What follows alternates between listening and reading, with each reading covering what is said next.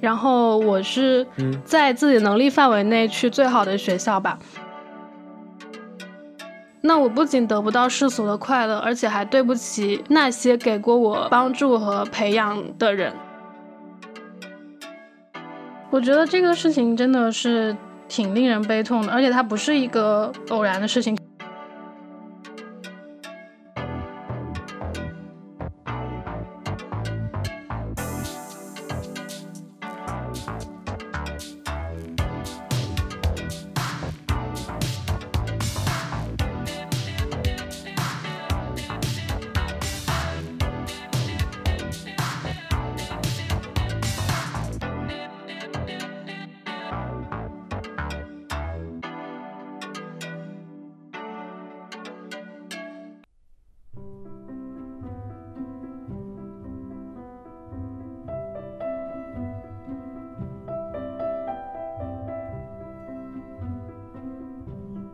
Hello，大家好，欢迎收听新一期的《无问东西 K 十二教育谈话节目》，我是 Reno。那这一期节目啊，我是通过在网络的呃社交 Apps 上面的话，发现了一位这个同样也是主播啊，他的名字叫 Lily。那 Lily 的话呢，她曾经是有在英国留学的这样一段这个经历。那么在本期节目当中的话，我们来聊一下她在英国留学期间的一些见闻，以及我们在现阶段的这个教育的大环境下面，呃，从她的角度来看，我们究竟竟应该去做哪一些学业方面，或者说自我提升方面的一个努力？我觉得 Lily 给我的一个印象就是，她对自己的自我管理、时间管理啊，以及个人的一个人生目标，其实都有一个很清晰的一个方向。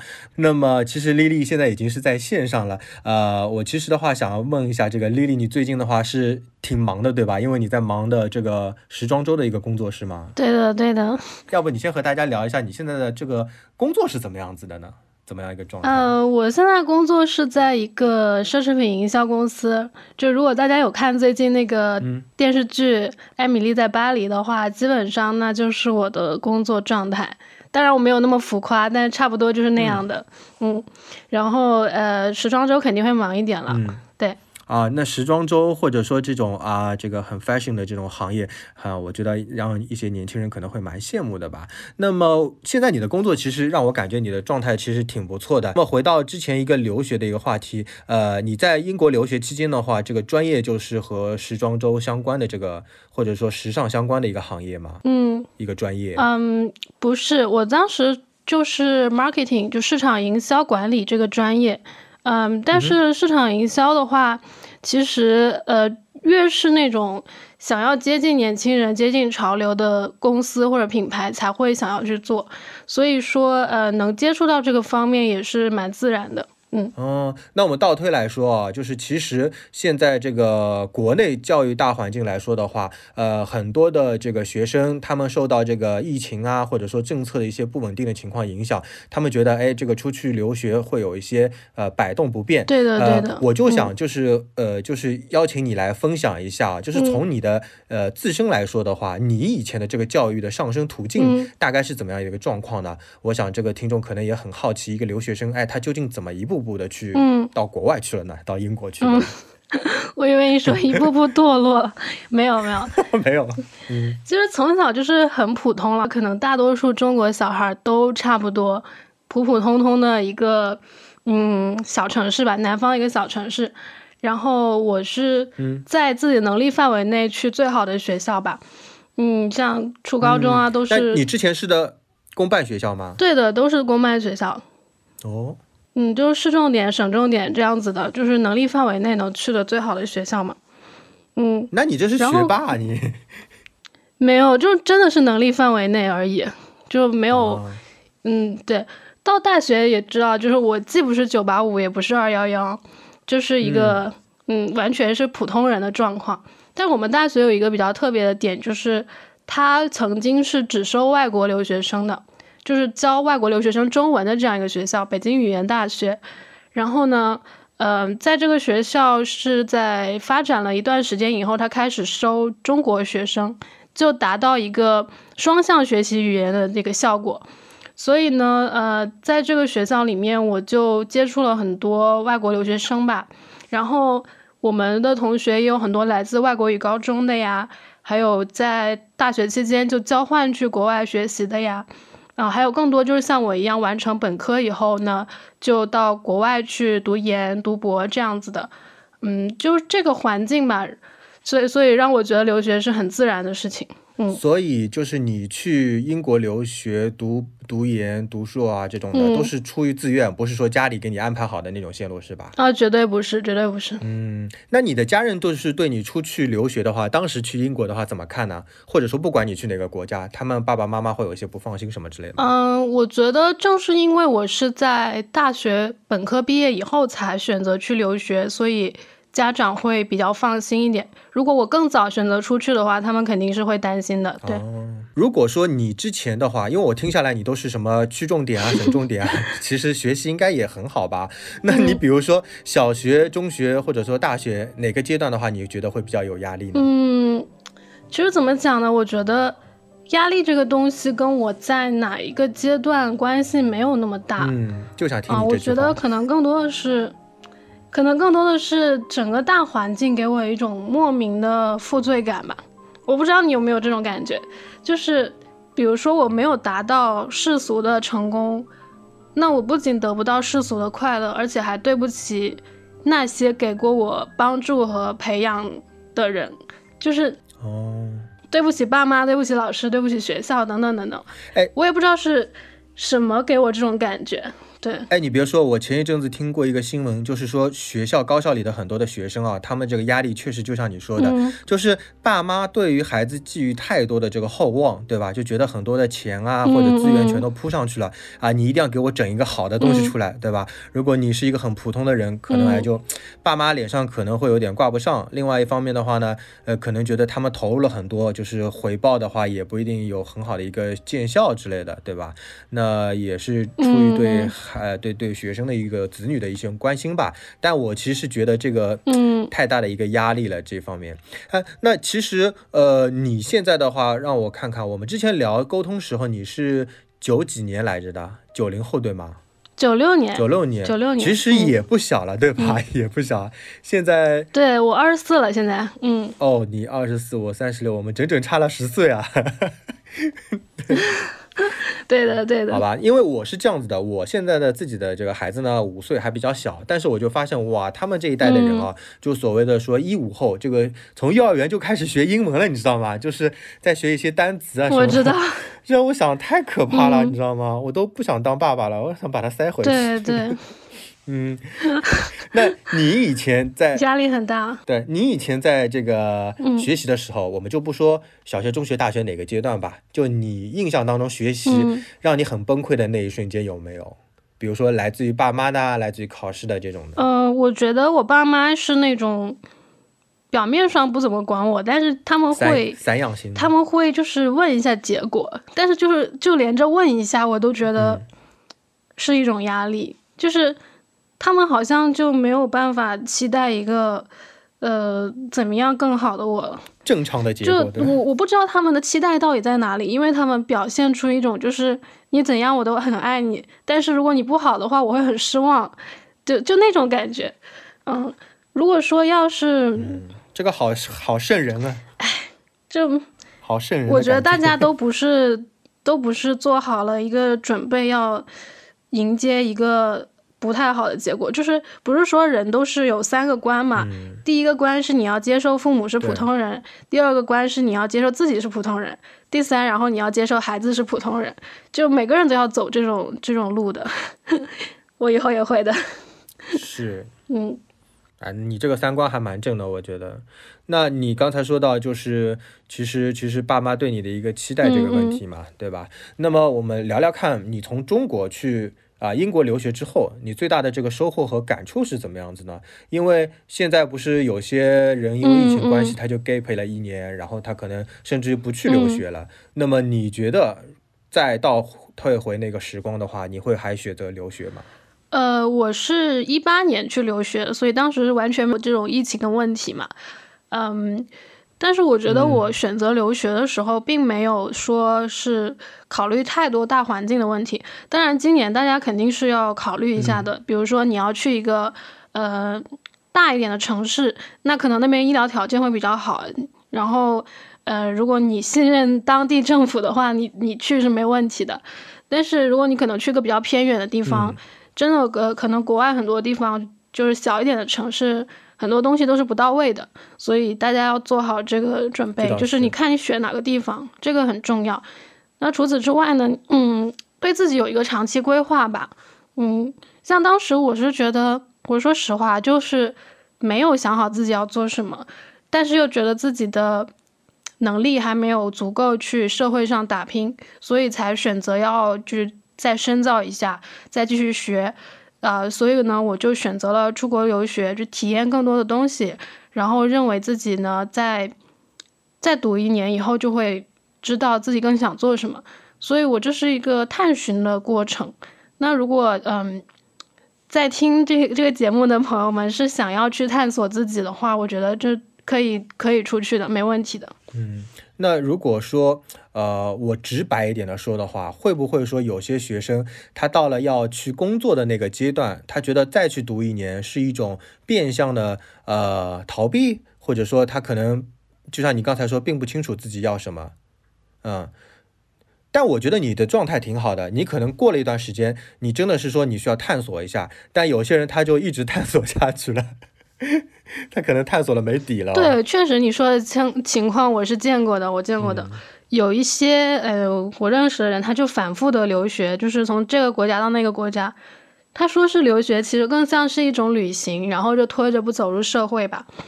嗯，我觉得就一个一个看你的家底了。哦，有家底，对对对，就家里有矿嘛。因为刚才就是有个核心的问题，我还没把你给话套出来，就是你觉得去英国留学的话啊。最大的一个理由是什么？最大的一个收获，就是这个收获让你觉得哦，我这次去国外留学，对了，就是真的是让我这个人生觉得突破了，或者说就是不一样了。就比如说，我之前问了一个这个嘉宾，他说这个日本的空气很好，他带着孩子去移民去了那个冲绳，对吧？他觉得这个很值，多吸一口空气他就觉得好。啊，有的有一个有一个女孩子，她去了美国那边的话，她就觉得她的整个认知世界的这个发生变化了。你有没有觉得什么点能够触动到你，就啪一下子刺中你内心的那种？应该是很很多很多的。我觉得你刚刚说那个例子特别有意思，就是说，呃，日本的空气特别好这个事情。嗯，如果我在国内一直生活，然后我的家人也是一直在国内生活的话，如果我跟他们说空气这个点，他们就会说。这是很小的事情啊！你要想想，在家里有多少资源，已经有人脉，然后有什么什么，你就不要想这么小的事情了。但是，当很多人走到更大的世界以后，他就会觉得说，事情不在大小，而在于它对我来说重不重要。就是，呃，当你看过更大的世界以后，你会觉得说，我是可以独立思考的，我可以不用别人来告诉我这件事情到底重不重要。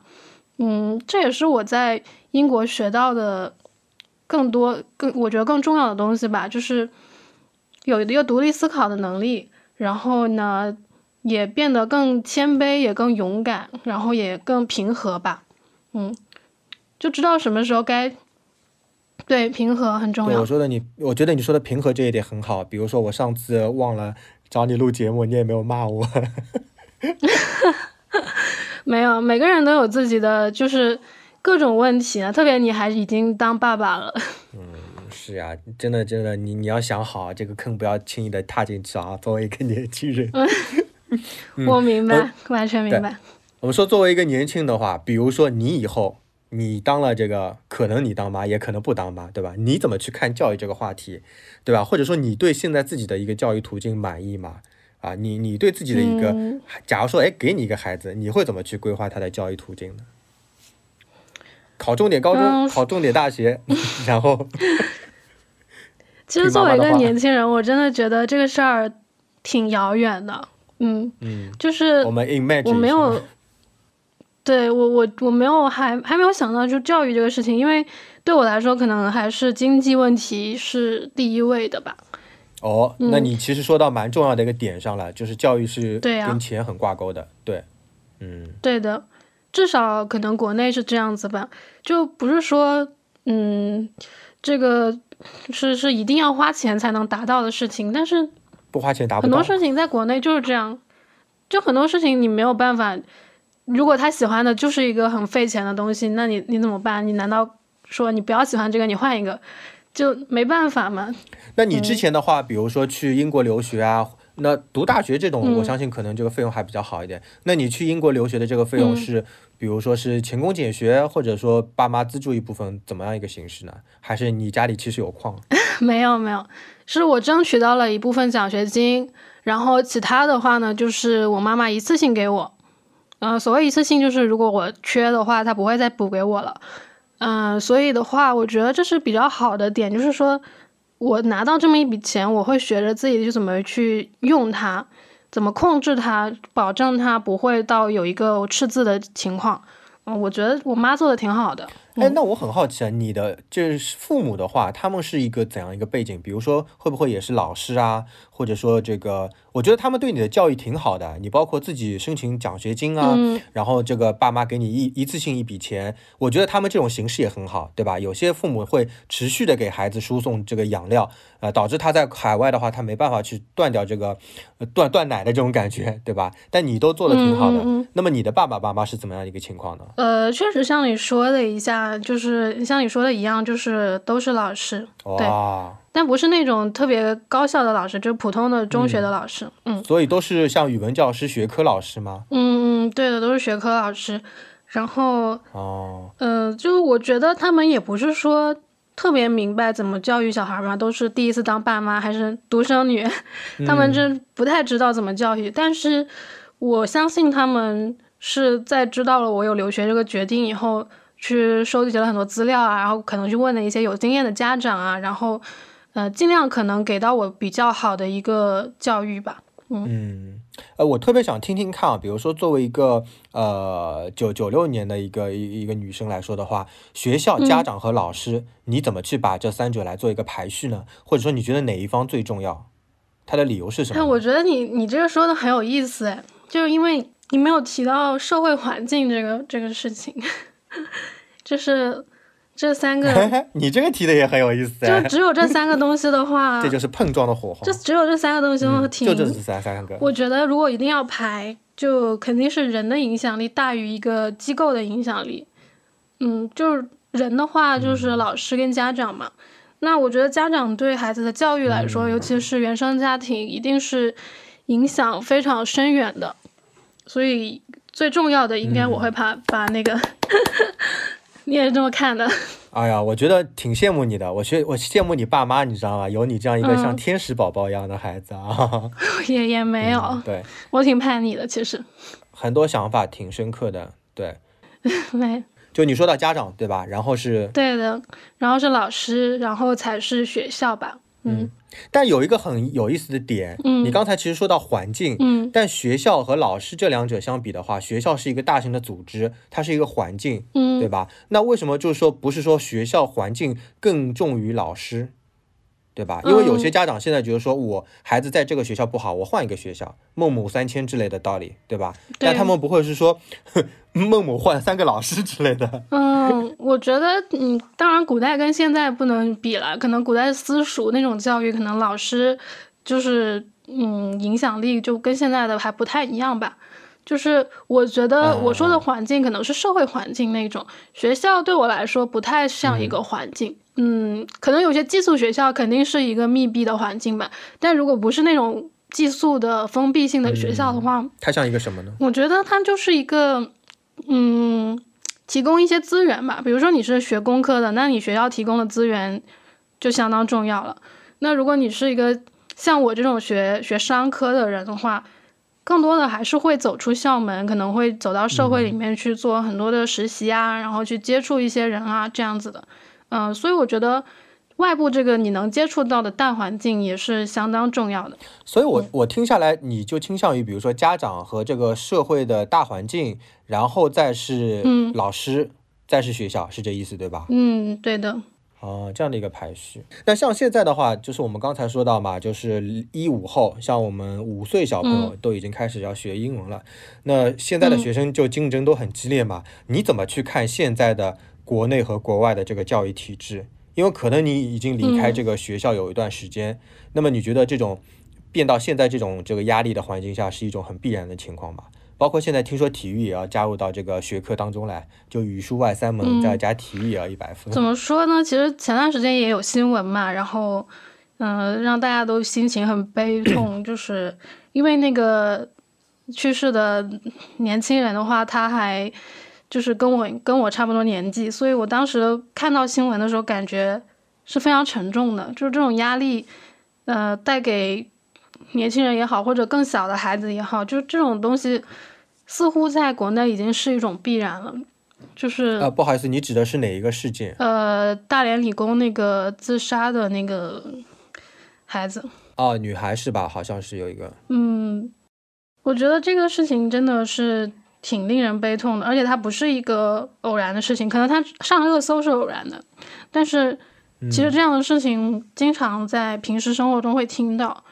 嗯，是，对，嗯，我觉得国内你在读书的那会儿有有的有的有有这种情况，有的，嗯，就是嗯，那么学校会提供一些帮助，或者说你们自己会通过一些方式去调节这种心态吗？我只能说肯定有，但是肯定也做不到很好的东很好的程度，就是因为人太多了嘛，而且其实国内的状况就是大家压力都很大，然后都很累。可能学校想说，我承担一部分，家长承担一部分，但是家长可能又觉得，我学生都放你这里了，就你来承担好了。所以很多时候，其实这个教育是并不到位的，没有办法，就是现在这个状况。就他总有某一部分是缺失的这种。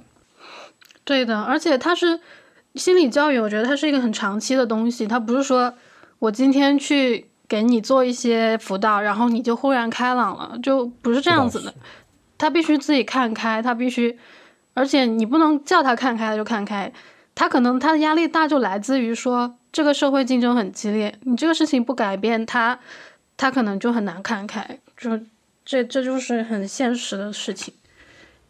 那说到这个竞争激烈的话，你当时去英国这个呃竞争情况还好吗？或者说如果你去英国不成，你爸妈是不是也会比较呃这个心态还比较平和呢？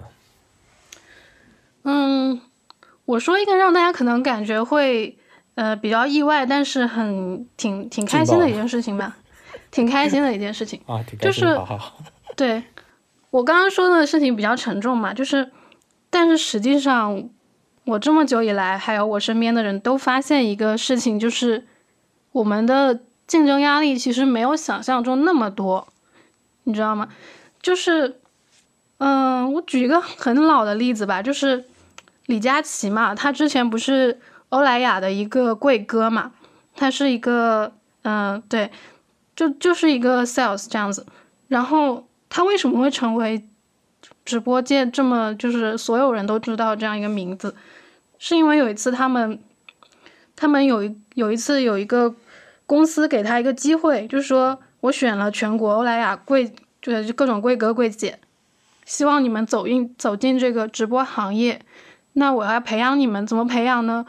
我先把你们放在一个群里面，然后我给教你们做很多事情，然后你们就交作业。然后我记得当时李佳琦在 GQ 那个报道里面说的是，群里面有两百个人，但是只有他交了作业。就是怎么说？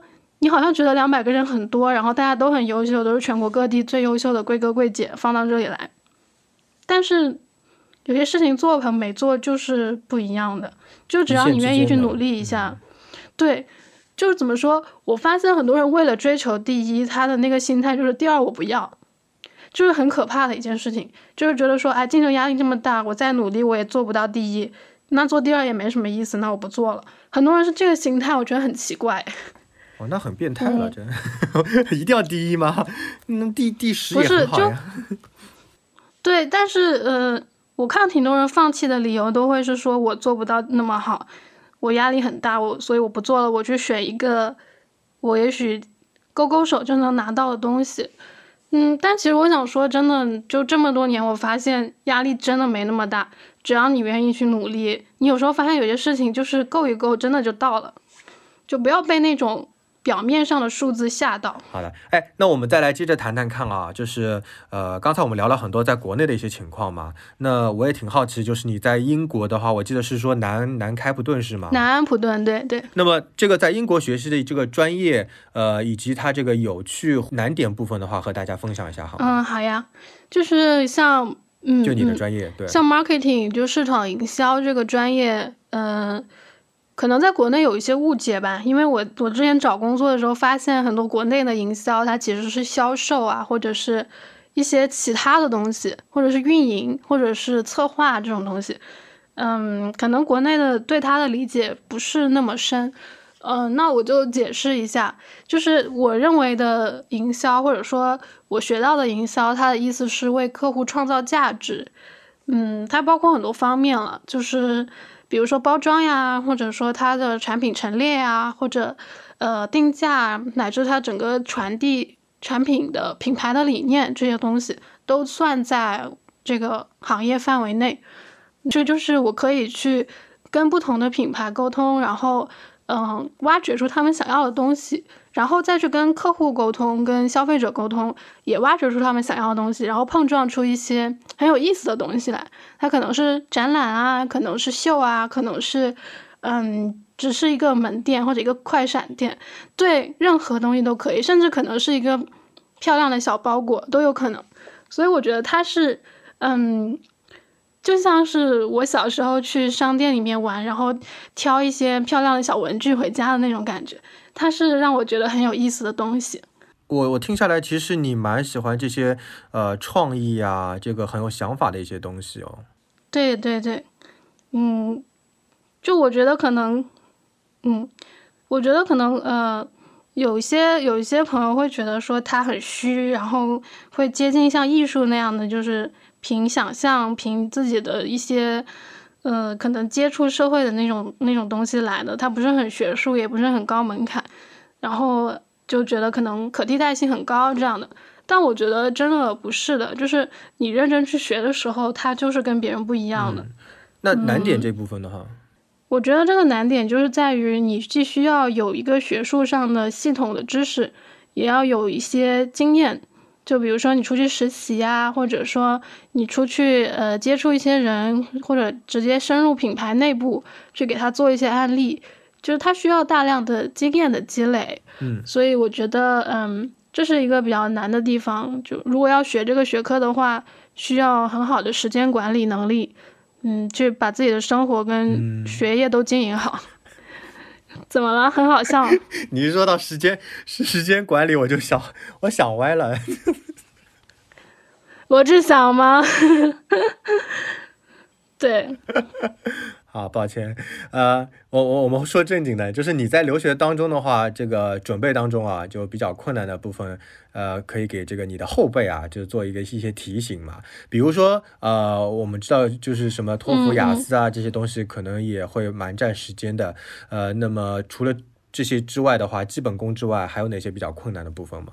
呃，我觉得。其实你英语好，然后你有一个很开放的心态去接受不一样的东西，比如说文化冲击啊这种的，嗯，呃，其实没有什么很很难的问题，对，嗯嗯，对，文化冲击这个事情，可能呃有时候我会觉得年轻人都很容易接受，但是呃我去到那边以后还是发现被冲击到了，不管什么年纪的人，都还是都还是有可能被冲击到的，嗯。就慢慢接受吧。哦，那么有哪些这个？嗯，对，那你印象当中有什么比较 impact 的东西吗？嗯，我觉得比较惊讶的是，我要曝光我们同班同学的丑闻了。没有，他也也不算丑闻吧。我觉得真的，呃，年轻人可能都会遇到不一样的问题。就是他是一个剑桥的高材生，然后，嗯，也是给人感觉非常踏实嘛。就是他一说他是剑桥的，就本科是剑桥的。我们就觉得非常的放心，然后跟他小组合作也很放心。嗯，但是没有想到最后掉链子的就是他，就怎么说呢？嗯，我觉得就是你去魅吧，就是你不要对一个事情有太多的想象，你要把自己的那一部分做好，然后你要保持着一种审慎的态度去跟人交往，然后，嗯。就不要有一种就侥幸心理吧。嗯 嗯，就不管哪一种文化都是这样的，你不要去苛责他，也不要去呃对他有一种幻想。就可能国内有些人会对法国有一些幻想或者怎么样，我觉得就是可能这个旅程就是一个祛魅的过程，它会让我们就是你此话此话怎讲？就是法国有一些这个想象是指什么呢？可能大家会觉得法国很浪漫啊，然后可能有一些浪漫，可能有一些嗯、呃特别美、特别梦幻的东西，但实际上法国肯定不是那样子的，就是它会有一些小偷多。对肯定的，而且它人种也很多嘛，就不会永远是我们想象中的那些对，呃特别瘦、特别美、特别白的金发女性，不不会是那样子。我现在想到一个还蛮重要的事情，可能国内我们不太会见到像残疾人啊，就也不能这么说，就是需要帮助的。嗯，哎，不好意思啊，你说哦，我插一句，你刚才说的那个掉链子的同学，他是外籍的还是说国内的？他是英国人，他是英国人。哈哈哈哈，让我嘲笑一下，集舞集舞出来的吗？对他，他反正对他最后掉链子了。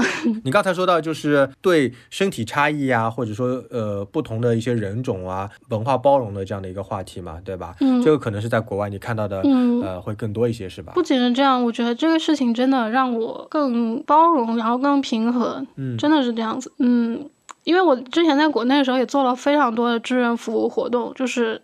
在海淀的残联做了很多帮残疾人的事情，我发现我需要一个更好的形容词去形容这个需要需要帮助的群体啊。在国外的时候，我发现就完全不是这样子，他们不是一群被关在家里的人，他们不是一群需要帮助的人，他们就是人而已。他们他们真的是非常活生生的，然后很鲜活的人，他们真的出行非常方便，就是一个公交车在他面前停下，然后司机就会马上下车去把那个斜坡给打开，让它上来。嗯，我觉得如果什么时候我们国家可以做到让弱势群体都有这样子觉得自己可以被照顾到的时候，我觉得真的是我会很骄傲。嗯，是啊，想想我现在这个年龄也不小了，马上要到了被照顾的时刻了。